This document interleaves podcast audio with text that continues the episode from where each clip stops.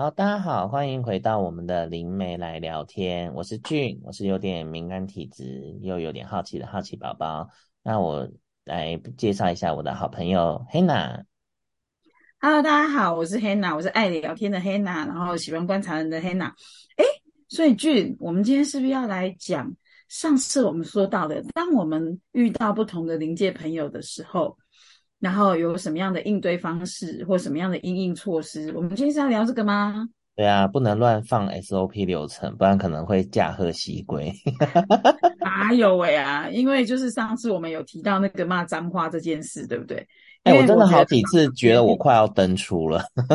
嗯，因为我觉得就是我知道的，好像房间很多人都是只是教我们，就是。呃呃，就是遇到的话就骂脏话。那我个人是没有遇到经验，但是我觉得我是想要帮听众。就是谋福利这样子，所以我们今天是不是也要邀请我们那个呃最美丽的好朋友，就是黄华老师，因为他的呃经验值也挺多的，然后你经验值也很多，所以我觉得今天我除了帮听众谋福利之外，我也是帮自己谋福利。那当然啦，我觉得我的生命是不会遇到，可是我觉得这种东西就是以备不时之需，备着也好这样。那我们就欢迎我们黄华老师 啊，求救！你说什么？对啊，就反正就背着就对了。那我们欢迎黄华老师哦。大家好，我是黄华，我就懒得自我介绍了。今天你的角色就是那个呃，给你们问 呃，对，不是桃木剑的概念。我觉得哦，就是呃，我觉得我们可以先聊一些错误的处理方式。没有啊，就是我讲的那个骂脏话那个啊。我们我们呃骂脏话是一个嘛，对不对？那我还有听说有些人会去买一些法器戴在身上，嗯，就什么雷击木啊，然后或者说是什么很、哦、很地的，什么打了以后就会让鬼魂飞魄散的那一种东西，五雷印，对不对？然后我以前还听过我朋友，呃，我大概在国中的时候就听过我同学说，呃，有一个人教他就是茅山道术，如果你感觉到有不干净的东西，你就要掐什么剑诀。手要掐一个什么剑诀，然后这样子打他的时候，他就会他就会什么魂飞魄散，他就会逃走，他会受伤这样子的，类似这样子。这样听起来都很怪，这是真的吗？可是道行不够有用吗？就是因为我们应该都不是那个就是茅山道术吧？对啊，我们又不是某代传人。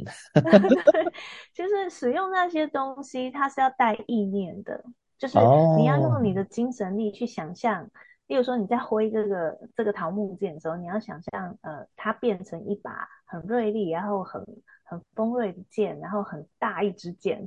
那你挥的时候，挥到他身上去，嗯、你要带着这个观想去使用。可是，可是这个世界上有多少人遇到那种东西的时候还有意念呢？嗯、那个意念不是说拎杯杯来造啊？对，意念不坚定的话，在他眼中就是很虚，就好像你拿一个塑胶的刀在他面前挥一样。嗯，他因为你不是真的用这个刀去打他。那个刀是一个意念的寄托，所以当这这个人他的胆气是虚的，或者说他的他的那个观想出来的，或者说他的精神力是很虚浮的，他的精神力没有一个凝实感，他使用这个意念其实是没有效的。哦，那可能有一些鬼会发现说，哦，被你吓一跳，然后他就更生气。你还可能发现，哎，不会痛。现在 晚上时间很我们还讲灵界的朋友好了。对，那个字不要讲。好好好好，这个就不要讲。但我觉得我们对于异度空间的这一些朋友认知是很薄弱，大多数人其实根本不知道自己遇到的是什么。教科书又没教。如果遇到的是残魂，就是所谓我们所谓的那个灵呃好好兄弟这一类的。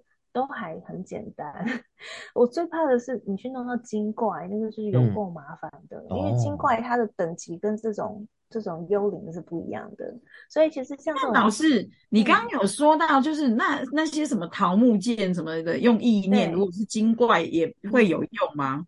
呃，有些会被你吓到，哦，他或者吓到，但是可能也伤不了，或者可能真的也有一些比较年轻的会被你弄受伤。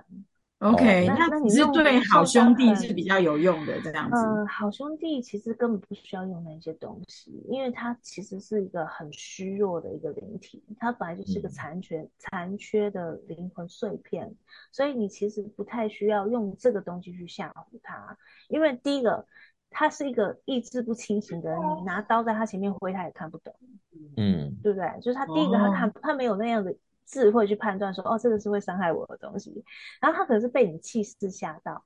所以为什么人家以前会教说你骂脏话有效？因为骂脏话的时候很，你就是用气势压过他，让他害怕，他就会后退，对不对？哦、所以，但我自己的处理方式是心存善念啊，就是见面三分情，你有礼貌，你你只要有礼貌，大多数人也都是啊，好，那我就不要打扰你嘛。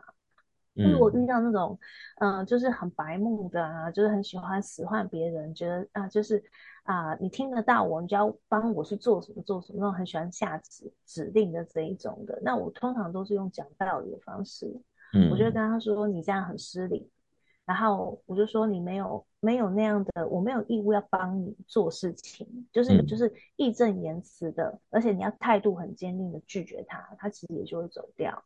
然后，那我觉得大多数人会遇到鬼被纠缠，有一个很大的原因是因为他本身是虚的，就是说他可能刚好是运势低，嗯、然后他心情不好，或者他的身体状态不好，呃，对，就他整个人精神状态本来就很虚，那他就会吸引同频率的灵体去纠缠他，因为当这这个阳间的人他本身的气是弱的时候，他的能量会不断往外溢散，嗯、那这些。这些驿站能量对于这一些朋友来说是很好的养分，所以他就跟在你旁边有有的吃，哦、你就是那个漏洞的那个鱼饲料袋，然后你就一边 走，鱼饲料袋一边抢掉漏洞的鱼饲料袋。我想到那个金鱼拖一条那个大便在后面，有没有很有画面？对对对，那后面会拖很多呢。对啊，所以有时候后面就一卡车啊，对不对？吓死。嗯，那所以这这种魂魄，它大部分也都是比较弱的，虚虚一点的。嗯、所以其实我觉得，一个人遇到这种情况，他会觉得一直有鬼来纠缠他，然后他一直会有那个、嗯、呃，就是一直被跟的那种惊惧的感觉。所以其实遇到这种情况，你要先把自己的状况稳定住。所以呢，呃，其实我觉得。并不是你遇到的当下你要处理，因为如果如果说今天他已经镇定你的气味、你的频率的时候，他会跟你回家，你不管去哪里，他就等在你会经过的路上，所以他就跟着不停啊。所以其实你你要不要被他盯上的，第一个就是自己的状态要好。嗯，对不对？然后那第二个是呃，可以借助借助一些外力的帮助，就我们上次有说过嘛，你去请神明帮助你把这个境界解开，然后让他不要跟着你，嗯、这是一个比较大家都容易做得到的方式。然后第三个就是我们第一集有说过，就泡泡盐水，让自己能量清理干净。嗯，然后那你自己的状况顾好了，他们就不会过来。但是。呃，雅慧刚刚讲的这种状况，可能是那种我们会觉得是比较凶的，就是他会故意作弄你，或者是他会吓唬你，他会有一些呃，他会有一些比较呃威胁性的举动。那其实我觉得这种灵体，它已经不是第一阶的。我们第一阶会我会称为游魂，就是它是无意识的。跟着本能在在运作，这叫游魂。然后等到第二阶叫鬼魂，鬼魂就开始有一些自己的认知和主见了。但其实这种鬼魂，他就因为他有自己的认知主见，所以他的脾气。所以你拿一些法器吓他的时候，他可能会观察一下，但是他可能会记恨，就觉得说，哦，你这样吓我，那我也要报复你。所以其实我觉得鬼魂呢，大部分是可以讲道理的，就是还还有一种鬼魂是真的是很无赖。我就最常遇到那种，嗯，就是让人觉得很难缠又很难处理的鬼魂，通常都是比较好色或好赌的鬼。嗯，好色跟好赌的鬼，他们会有会有那种纠缠不休的特质，因为他们大部分就是活着的时候也都是属于那种，呃，比较有上瘾性，然后就是比较就是被一个东西迷住以后，他就会他就很难戒掉的那种那种那种。呃，性格，所以他当他化成是鬼魂的时候，他也是一样，就他就觉得认定你了，嗯、那他就会跟得很紧。所以其实我们一般来说，呃，年轻的漂亮女生很容易遇到好色鬼，还有就是在特种行业、嗯、夜生活的这种女孩子，那如果你又很敢穿，然后或者是你从事的工作就是提供性服务的时候，那些鬼，因为他很喜欢在旁边看实况。嗯，他会看你的实况，所以呢，他就是会觉得跟着你就有好戏看，那他也会跟着你。对，那像这种的话，就是他的职业使然。然后所以，呃，大多数人应该是呃遇，就是大多数人遇到这种鬼，他可能是运势差，所以就刚好遇到一个，就可能我也是一个。普通的很正常生活的一个女孩子，然后就遇到一个色鬼，就整天都会跟着我。那可能会入梦啊，嗯、甚至有些鬼他会自认说我已经是他的老公了。虽然我们没有办婚礼，但他他已经是我老婆，他就是他他哪里来的认知？他的认知就觉得说我们在梦中有肌肤之亲，所以你就是我老婆。哦、而且他也是很传统的一部分呢。不是吧？我觉得，我其实想这样，就是就是有肌肤之亲之后，你就是我的。没有，我觉得这样讲可能有点有点性别歧视，但是我还是要讲，就是我觉得很多男生会有这种想法，哎，就是说我如果跟这个人上过床，我就会觉得他是属于我的。哦，对，我不知道，就是其实灵界的朋友，我觉得应该这样讲吧。灵界的朋友，他上床应该是就是他去触碰你，然后他满足他的吸到你的一些比较特别的能量，然后他就认为说我们有肌肤之亲。我觉得请不要去脑补人类的那种 肌肤之亲，不是那种肌肤之亲。他对对对，说他是带着一个 欲念去碰触你，然后那你也感受到他的碰触，然后他感觉到你有回应，就是你有因为这个触碰有一些反应，他就会吸到那个能量，所以他就会觉得我们现在就是我们是可以交合的，他的感觉是我们可以交合，因为他觉得透过这样的互相的碰触跟回应当中，你有你有提供能量给我，他就会觉得说，那你是我的了。嗯，对，就是有这种情况，然后而且这种鬼很麻烦的是，你就算去城隍爷那边告他，都不一定告得赢。啊，那怎么办？因为他就会说，说我们成亲了，对，她是我的女人了，我们是已经有洞房花雪了。因为他回应我了，所以我们在那个意念上已经是在 一起了。对，所以我要保护他，我保护我的财产，就是真的有遇过这种事。所以你看，有很多那种。呃，道坛啊，神坛，他们的为什么他会那么发达？就是因为这种事情还不少。哦，这个 case 很多，这种 case 还蛮多的。所以我觉得很多女孩子啊，她其实在做夜夜生活的，就像我们上次不是讲到吗？俊，就是我们那个朋友，他就是在八大里面，当然他不是做不正经的，只是他是在帮人家按摩。那他的工作时间就比较晚。对，然后也是会做到，就是说凌晨才回家的，嗯、所以他就是那时候就有带回一些东西嘛。嗯、然后他好像也特别容易遭到一些那种男性对他有一些不一样的那个，然后我感觉他的能量也是比较特别。嗯，然后，嗯、所以我觉得也谢谢他给我们这个这么特别的经验。嗯、所以他周围也很多那种嘛，就是说，哎，这个是我的，然后两两三个那个两三个看不见的朋友在其实我觉得。可是我觉得那个是看不见的，我不知道。但是我觉得他好像认识的男生都会这样，然后他自己也会有这种，就是好像觉得他喜欢一个男生，然后他对那个男生好，他就觉得那个男生就应该回应他。如果那男生不理他的时候，他就会呃感觉好像就有一点愤恨。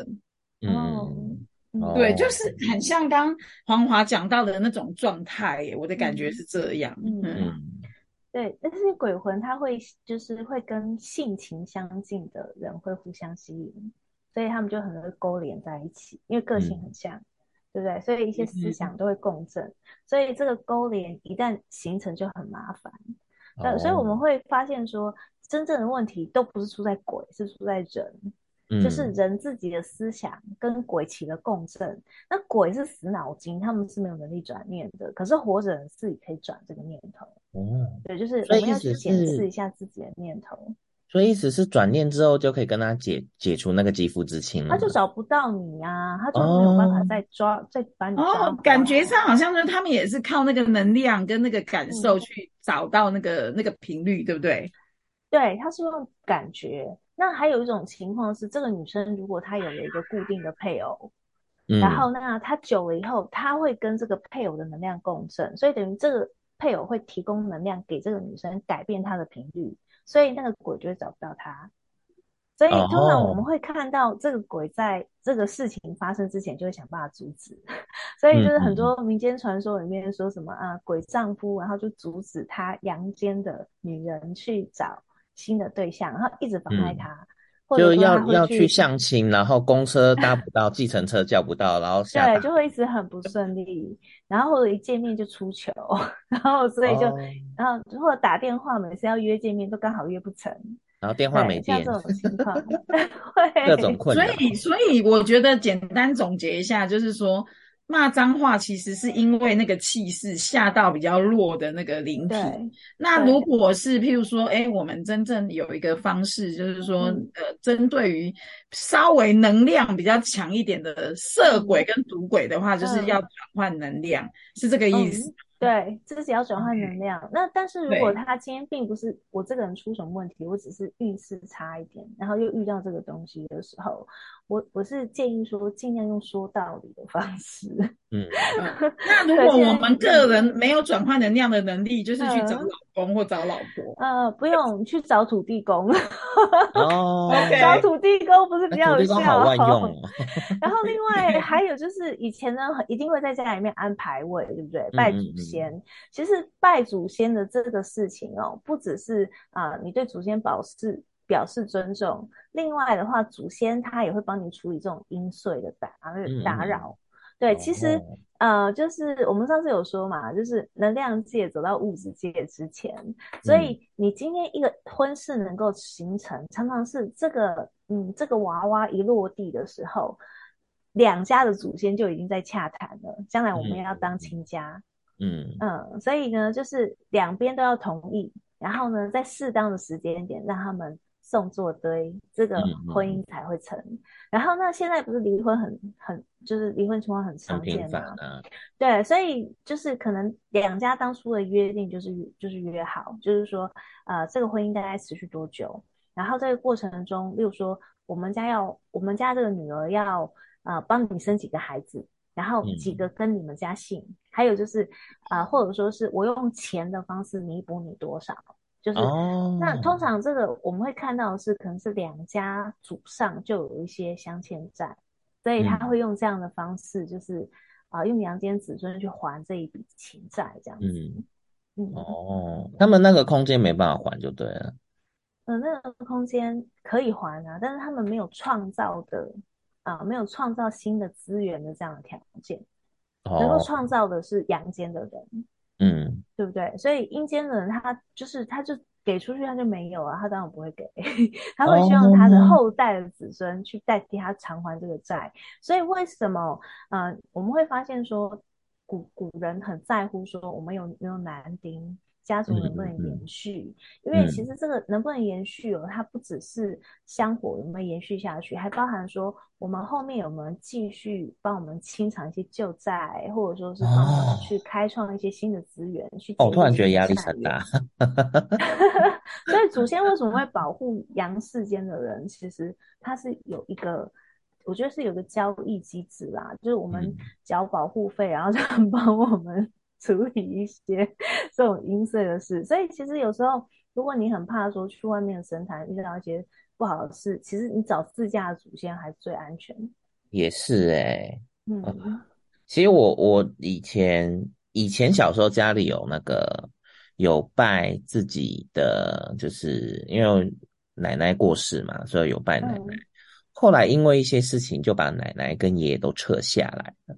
然后撤下来之后呢，我当下其实是觉得不太好啊，但是因为我也不能做什么主主事人嘛，因为嗯，主就是晚辈，对，因为我是晚辈，所以我也没办法多说些什么，所以所以那时候测下来之后，我就有发现家里有一些些微的奇妙小变化，对啊，嗯，像是什么？嗯，像是什么？其实撤下来没多久，就有看到我奶奶有回来走一走，但是她就是没注意到我。嗯、等一下，那你有看到她的表情吗？是我的那个、呃、敏感的语音系统。哦、对，就是，是我有听到，但是她没，但是她没注意到我啦，所以我就我我就只是静静的看着她，就是。在做他以前常做的动作，跟他以前最常穿的居家服，嗯，对，然后，然后到后面就是，你说就家里，我也讲过，我们家土地上的祖先就是常常在吵架，所以以前都觉得他们很吵嘛。然后到后来就是，反正就是宗亲有把宗祠建起来，然后之后就是有祭祀的事情有比较接续，就是没有断断续续的。然后土地有重新整理过，然后现在也开始已经绿化，就是从宗祠附近开始绿化的也还不错。所以我自觉得主就是土地上的祖先们就是。脾气呀、啊，跟性情上都有不少的改变，对啊，就是这是我自己遇到的啦。不过因为那个，哎，就因为我觉得每个家里有没有安那个安神桌啊，或安祖先牌位，我觉得还是要看各个家里的那个对我习惯嘛，对呀。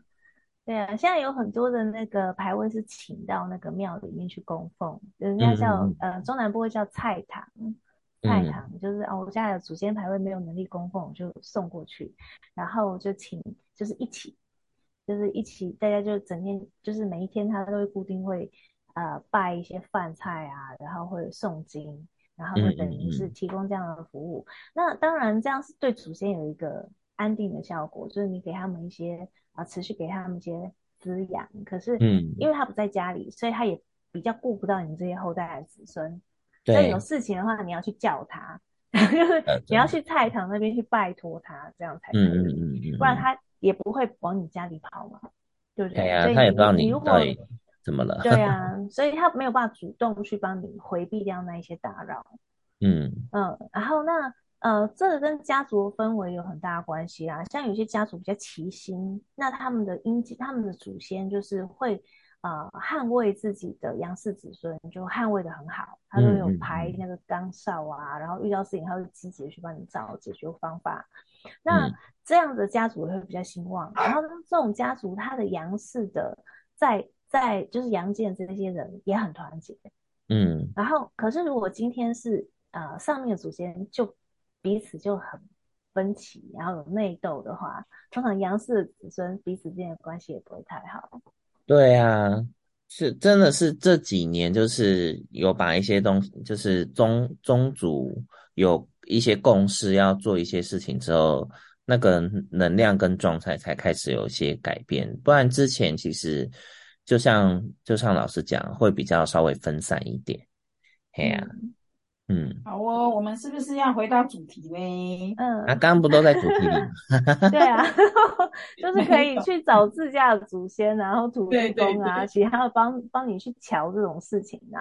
嗯，阴间的朋友的事情要找阴间的力量 去解决，或者说真的不行的话，你就去城隍庙，就是这种鬼魂的事，你去找城隍庙。那因为他会维持一定的秩序，除非说你上辈子有欠他，嗯，本来就应该要还这一条。否则的话，你只是因为路边有一个人经过，然后你就扒着他，然后你就影响他，想要操控他，这个其实在，在、呃、啊，就是在城隍爷的规矩里面，这是不合法的。嗯，那他也会去，呃，就是就是他会去帮你去协调，让这个人不要再来打扰你。那可能啊、嗯呃，可能就是礼数上，你可能要。啊、呃，做一些补偿给这个阴魂，算是就是我就付点赎金，啊，你就放过我、嗯、这样子，这个都是属于一般人比较有办法找到的资源。对，那我们其实不太会去建议说你用法器怎么去吓唬人家。虽然说我自己有一段时间灵扰很严重，所以我也会带一些护身的东西。嗯，那我以前最严重的时候，我带的护身的东西是金刚杵。嗯，啊，金刚杵算是一个很有威力的法器，但是我后来也发现，我在网络上打金刚杵，它可能跳出来的东西不是真正的金刚杵，它可能是一边是金刚杵，然后另外一边可能是刀啊、剑啊，或者是铃铛啊、嗯、这种东西，它其实不是金刚杵。那我都建议不要带那个有尖锐的尖角的那一种，嗯，比如说你一边是呃金刚杵的造型，啊，另外一边是剑，嗯，那的这一种。那这种的话，它有伤害性。那金刚杵它本身的意思是让我的灵魂和气场坚固，就是我自己很稳定、很坚固，所以别人怎么样来惊扰我，我都不会受影响。所以它是让自己变得比较健全还有安全的一个象征。所以金刚杵我会建议大家可以用，因为它没有伤害性，它只是让你自己变坚固。但是金刚杵也有副作用。就是呃，当呃一个人比较顽固、固执己见的人，那他如果再带金刚杵，他就会更难沟通，然后讲话会很硬，哦、就是待人处事上性情会有一点改变，这样子。可是需要开光吗？不用啊，金刚杵不用开光，不用净化。而且没有任何的忌讳，嗯，所以这也是我为什么会推荐大家使用它的原因。哦，对，然后那而且它很方便的是，你随便上网打，然后金刚杵可能一百九、两百多块，你就可以买到，就可以宅配到家。对，那你就是不要买亚克力的就好，就是要买金属的，你可以买合金的，不锈钢的也可以。哦，其实。呃，金刚杵的形状跟不锈钢是很合的，这个能量是很合的，嗯、所以不锈钢你可以，你想要它会多贵，也不会多贵，嗯，除非你想要特殊造型，那可能贵一点，嗯、对不对？所以呃，你就买一个合金的，或者说比较费工的，可能是用那个矿石或水晶去刻成的，嗯，那这种也可以，对，然后那这种能量当然是更好，但是它可能价造价就高一点。对，你就尽量不要买什么塑胶的、亚克力的，这样就好了。嗯，然后那小小的就可以了，就带就一定要戴在身上。然后我都建议说，你就把它戴脖子上，哦，或者说你把它串成手链、脚链戴在身上，要贴肉带。嗯、呃，不要有些人说我挂包包上，哦，也就是说你身上是。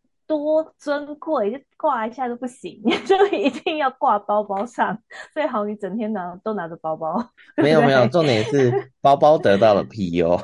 对，包包被庇佑了，不会有外灵进去。周围周围的那个周围的小朋友说：“哎，看不见朋友，哎，这个包包好精致哦，看一下，哎，不行，有防护罩。” 对，所以金刚杵我觉得是一个蛮好的稳定的一个效果，但是有些人他如果是不想要破坏他的人际关系，就是他自己已经很容易讲话很硬的，他可能会有顾忌，所以他不想要带金刚杵，他可以带一些其他的护身的东西，例如说呃，大家比较常听到，例如说玛瑙、红玛瑙，嗯、但红玛瑙这个、嗯、这个材质它有一个使用条件，就是你一定要去过香炉，嗯。它一定要过香炉，因为它是一个很好的记载高龄的庇护印记的一个载体。嗯，就是说它可以保存这个高龄的庇护印记，保存的特别久、特别完整。要去大庙过香炉。对，就是你比较有人要去过个香炉，然后你过很多是没有用的。我因为我个客户很有趣，他什么东西他都要怎么样可以让它效力最大，所以他同一个东西就去不断的。各个庙里面去过香炉，其实没有用啊，因为你过完第一家，你去第二家过的时候，他就会把前面的磁场洗掉哦，所以他只会留下最后一家，所以你怎么样，你觉得他不会并存啊，所以你过很多家也是没有用的，除非你拜的庙越越越拜越高。那还有网络上会有人会故意讲说什么呃。把那个红玛红玛瑙或红玉髓取一个很厉害的名字啊，然后就说这个还有高僧，然后加持过，他就是拿着这个念了很久的经，然后就很贵，有没有？嗯，就就是我相信一定有这种东西，但是你其实只要买普通的。从土里挖出来雕好的干净的，然后去庙里面泼香炉，效果是一样的。确定它是红玛瑙就没问题。对，玛，你只要是红玛瑙就可以了。哦，不用。所以大小有那个吗？有有啊。没它大小，你说那个尺寸，石头的尺寸大小。不用，因为呃，你的怎么说？它的材质如果是有灵性的，嗯，那就不在于大小。哦、是品质的问题，所以如果它今天品质很好，嗯，就算它很小，它效果也是很好啊。嗯，对。那如果你不安心，你就买大一点，但太不要戴太重在脖子上，那个脖子会受伤，所以不用戴太多。对，那如果有这个的话，就等于说你没有去到庙里，但是这个神明的印记一直在跟着你，所以当你遇到一些灵扰的时候。那个呃，就是跟这个庙有关的天兵天将会感应到，他就会来帮你排解这种东西。他们的那个出任务 app 就会想，对对对你的信你的信徒需要保佑，对，类似是否承接这项业务？那最好是你可以感觉到不对劲的时候，你记得这个庙，例如在观音庙拜，你就可以念观音菩萨的咒。那他比较容易感觉得到、嗯、哦，还是直接说观音娘娘快来救我，也可以，也可以。土地公庙你就你就喊福德正神快来救我，这样也可以。嗯、他们就会收到简讯通知，哎，我的信徒需要帮忙。对啊，所以就是呃这些，当然在灵性圈有很多什么净身的啦，护就是辟邪的这种物品，其实很多，就是选择你自己觉得。比较没有负担，然后照顾起来又方便，然后你又愿意把它带在身上的，这个很很重要。对，因为很多人他买了一堆，他就是带不上去。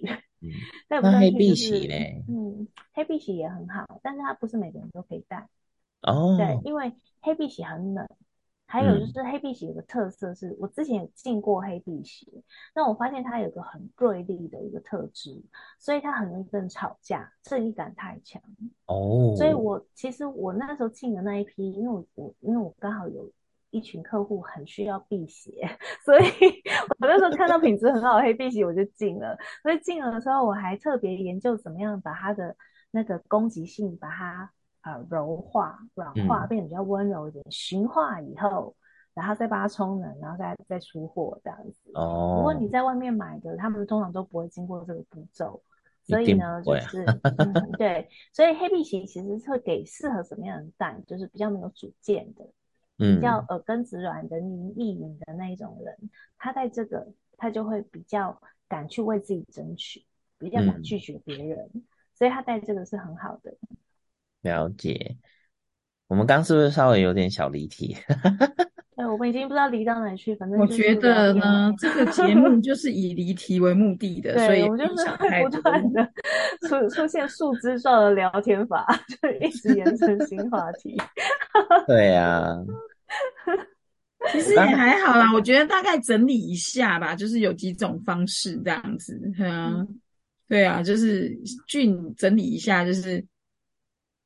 呃，老师讲的几种方式可以那个呢，找祖先，对，然后拜土地公，嗯、或者说你身上带一些护身的东西，对不对？嗯、然后主要就是呃不要怕，然后可以跟他讲道理。然后我觉得意念这一部分还蛮重要的。对，然后应该说主动挑衅攻击。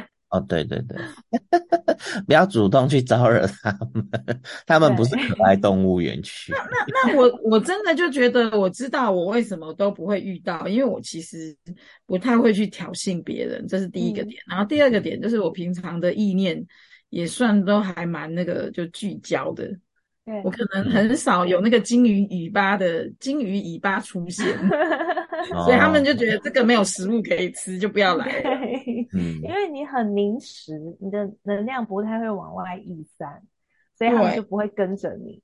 他们、哦、他们靠近都被弹开了吧？就他们会觉得这个不好惹，我离远一点。也不是这样，他们只是知道说这个没东西吃，就不要跟了。不然就是他们可能没有想跟，他们就蹲在那边，然后你刚好经过那个夜市，他呜就飞走。那下一秒，哎，奇怪，我怎么在万华？我觉得，哎，真的，真的人真的要，我觉得，嗯，与其去外求，还不如真的修心性哦。我这样听起来的感受，对，对啊，对就我这边要不要太就正念一点。对，对我顺便讲一下为什么会这样诉求，是因为不是说我不懂那一些就是伤害鬼魂的方式，对，但是我不会去讲这个方式，是因为。啊，你今天做的事情，它都会有业力。嗯，你没事去弄人家一下，伤、哦、害人家一下，未来就会有人没事看你不顺眼，就去破坏你的东西，嗯、甚至他跑去找土地公告状。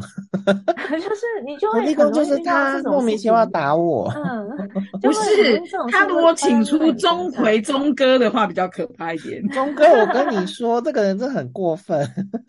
对你不能打我们，你要打他，打我。好端端的你弄我，那我就让你莫名其妙，就是有一个人就是心情不好，他就踹你的车子。哦，然后那整排车子就你那一台被踹，因为你就是没事喜欢弄人家，哦、那那活该今天有人要出气就找你。哇，这样的那个听起来的感觉就跟量子力学的所谓的能量守恒是一样的道理。然后跟那个呃格西老师在讲的《当和尚也金刚经》里面讲的空性是一样，就是外面没有别人，只有自己，所以你弄别人的，你一定会回到自己身上，就等于你弄自己。对，是啊，是啊，只是可能我们弄冥界的朋友的那个反应速度速度比较快一点呢、啊。对，嗯嗯，好哦，那这个我就可以理解，就是为什么我那时候。就是我觉得他的习性真的是跟那个灵界的朋友还蛮像，就是那个女孩子啊，哦，对，他好像对男生也是那种性格这样子，就刚好同频了吧？我觉得他不知道是原本的性格是这样，还是因为他们接近他之后就变得他跟他们同频，搞不清楚哪一个是先，会互相影响。就是他本来就有这个个性，然后他又在这个行业。所以呢，就容易让这些鬼就是看到他。那看到之后，刚刚刚好两个频率又很接接近，所以就会跟很紧，而且他会越跟越多。嗯，他不这样子，如果就是说，那我没有办法，我的工作一定是要晚上。嗯、对。那有一些人他就是在酒吧工作啊，或者去酒吧玩啊。那有没有什么稍微可以防备一下？是不是也是带什么水晶之类的？还是我觉得最重要是在这个行业，你也要保持正念，就是有一些东西你不要碰，否则你会越走越歪，因为它就会，哦、你等于说你动了一个邪念之后，你的心就有了缝隙，这些鬼就会侵入，然后跟你纠缠的更深，然后你就会整个人越走越偏。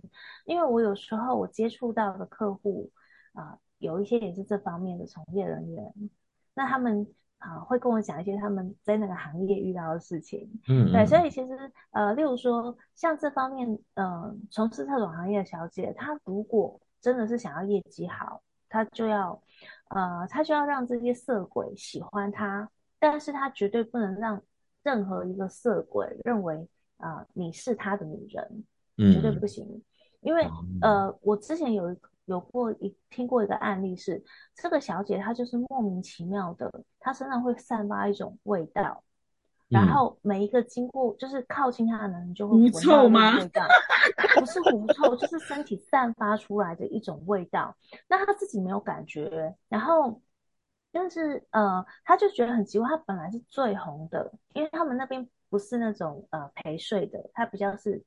酒店陪聊天这样子，对，陪聊天会希望客人来，然后来这边应酬，然后开很多酒嘛。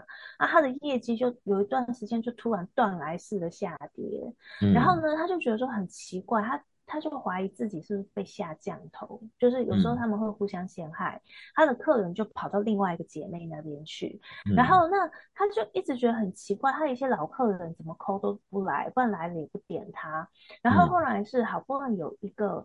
就是他的老客人跟他讲说，你身上有一个味道，然后我们闻到的味道就会觉得不舒服。然后呢，他的一个跟他比较亲的姐妹也跟他讲了同样的话。然后那像这种情况，就是第一个，你可能真的是被下降头，但是我那时候不敢跟他讲这件事情，因为我觉得呃不想让他造成他的心理负担。所以，可是我那时候读到的情况是，有一个男的鬼认定你是我老婆，所以我不喜欢让别人碰你。哦对，然后所以像这种情况的话，就是你跟他讲也没有用。那还有一方面是他刚好跟那个行业的缘分已经尽了，所以我那时候并没有叫他去处理这个男的鬼，我只有跟他讲说，你跟这个行业的缘分已经尽了，你接下来要开始转业。哦，那刚好他其实已经有，呃，其实他算是一个少数的清流啦，就是说他没有把性当成是一个他的呃什么操控男人或者是。呃，为自己找个金龟婿这样的一个念头，他真的是为了帮助家里才去那边上班的。嗯嗯嗯。然后那那个时候刚刚好，他的哥哥终于成家了，然后也开始会呃有爸爸养爸爸，所以在这种情况下，他其实就已经可以脱离那个行业，只是他这么多年都在里面，嗯、所以他也没有其他的工作经验，所以当然你自然而然就会持续的待在里面嘛。嗯，对啊，所以就是我就刚才你就趁这个机会就出来。那我感觉那个男鬼就是大概会纠缠他一阵子，然后、嗯、呃，就是还有就是会把他身边一些烂桃花赶走，所以也不能算是都是坏的。嗯，所以你说鬼这个东西一定是坏的吗？我不觉得哎、欸，因为搞不好他是你上辈子的一个你情人，或者是你的家人，他其实是换另外一种方式在逆加持你。嗯，好，让你走上一个更好的人生道路。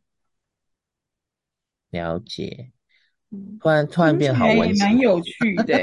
对啊，变成温馨派了。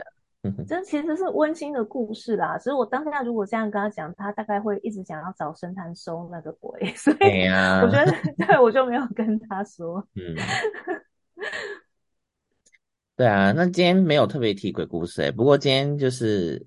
就是满满的知识点，对，我觉得也不是温馨鬼故事，我觉得其实是，呃，也不用去讲讲太多啦。这样我觉得其实对人啊或听众来说，我觉得是很有帮助。因为我觉得其实我在这样听的时候，我觉得诶蛮有收获的，因为有很多东西跟我呃原本的认知是不一样。然后再来就是我觉得、嗯、哦，原来我比较不容易遇到的原因，就是因为我这个人就是思想什么的也比较。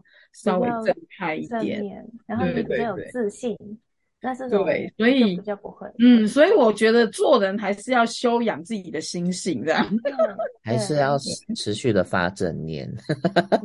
对对对，哎呀，不然的话就很容易就是有一些那个，所以重点就是还是要把自己的心顾好啦。听起来，对啊，嗯，好哦，那我觉得还蛮谢谢雅安的。俊，那你还要说什么吗？没有，我觉得今天这一集就差不多到这里 ending。好啊，那我们要不要先想一下，说我们接下来想聊什么呢？还是你们之前开了那么多空头支票，你们要玩哪一个呢？对啊，我们要录两百集都录不完，所以 就代表我们节目会长。如果观众愿意留言提供给我们，哎，会不会也有一些那个临界的朋友坐在旁边听呢？应该是有啦，我觉得应该是有啊。我刚刚录到十二点，我刚刚这边就一堆噪音呢。我刚刚讲完这个故事以后，我觉得我身边一片。祥和，大家都觉得哦，好感动。对，大家都觉得啊，发正念，就鬼也不是都坏的。哦，没有，我我真心本来也没有觉得他们是坏的，真的，真的，真的，因为我真的从太多其他地方都听到，就是把他们太恐怖化，我就觉得。而且我自己遇过好几次，都是他们一开始真的没怎样，可是因为我不小心侵犯到他们的空间了嘛，他们都很客气的跟我讲，但重点是我听不懂，就是我听不出来他要表达的意思，然后我也用了。美俊的意思就是说，你从一个不了解临界朋友，然后到了解临界朋友的这个步骤就对了，从一个小、嗯、小就是。完全不熟悉，然后到现在就是很很熟悉，很懂他们的一些规则跟地盘，还有他们怎么那个互动嘛，是这个意思吗？呃，大致是这样，但我们也没有，也不敢说我倒很了解他们啦，就是我经过了一个过程，就是从以前，因为以前就是你也知道，就是小时候看一些就是那个某阵营的僵尸。僵尸系列片看的时候，哦，最最后会怕嘛？可是，所以所以你的意思是我们今天话题不要结束，要继继续讲下去吗？没有 没有没有，我觉得要要进入一个 ending。OK，我怕我们讲到那个凌晨三点之类的。对。对，我怕太嗨，等一下我怕那个这里变成那个摇滚区。对，你的意思是你的周围吗？对，我怕他们开始拿荧光棒啊，跟那个闪那个那个 LED 灯牌在那边摇滚。这也太好笑了吧！因为我这边乡下就是，你知道现在外面就是很安静，只剩车。他们很无聊。你的意思，他们不是拿荧光棒，是拿萤火虫，对不对？